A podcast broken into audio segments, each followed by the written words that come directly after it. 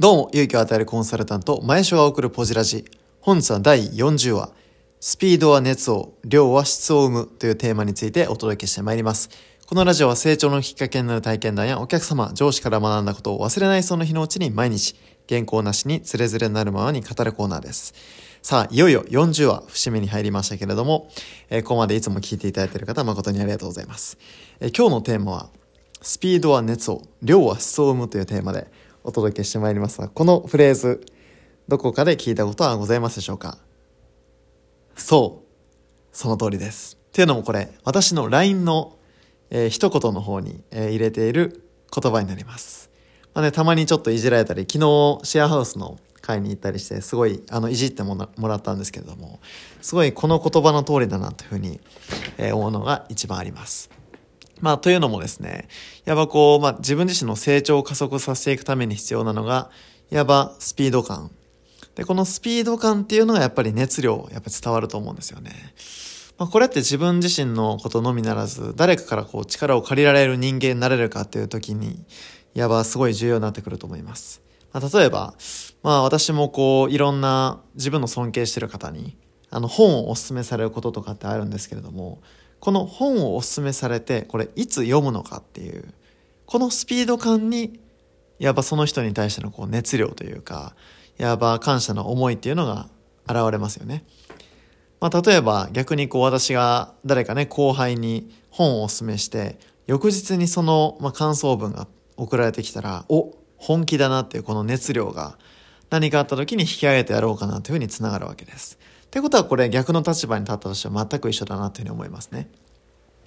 まあ、ちょうどこの前の朝活である有名な著者さんが、えー、お越しいただいてたんですけども、この時にもうその、まあその人は来るってもう事前に分かっておりましたから、あの、朝活のいつもメンバーの方の中で、あの、チャイルドケアさんっていうベビーシッターとして活躍されてる方がですね、すでにその方の本を、えー、こうね、読んで、読んだ上でこうその前提で話に入っていくのを聞いてやっぱりこのスピード感だなと。まあ来ると分かっていたとしたら準備して臨む。まあ自分が逆に本を出版してそういう会に参加するってなった時にすでにこの自分の本を読んだ上で迎えてくれる人とそうでない人でやっぱりまあその姿勢といいますかその後の付き合い方も変わってくるなというふうに思います。まあそういう意味でもですね、こうスピード感っていうのをすごい大事にしたいなというふうに思うのと、あとやっぱり量ですね。いきなりハイクオリティなものは提供できるかっていうと、まあ、もともとその道のプロでもない限り難しいわけですから。ですからこの私もこのラジオトーク始めた時、いきなりこうハイクオリティなものを提供しようというよりは、毎日配信を続けるっていうのをまず一つ自分の中でルールに置いて続けてきました。1月25日から始めましたから2月、今日が22日ですので、約1ヶ月ですね、えー、継続することができてます。最近もうこの日付が変わる近くになると、やばい今日ラジオ配信してないという自動センサーが 働くぐらいですね。あの、やばこれ一つ習慣になってきてるなというふうに思います。まあ、3日、3週間、3ヶ月での習慣の法則って言いますが、まあ、ちょうど3週間少し回ったぐらいから、やっぱりこういうふうに定着してきてるなというふうに思います。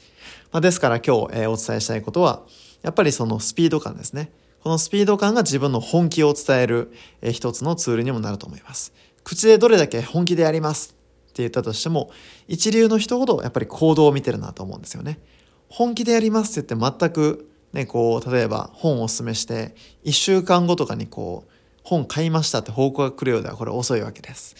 ですぐ買って、すぐ読んで、すぐ感想を送って、すぐ実行して、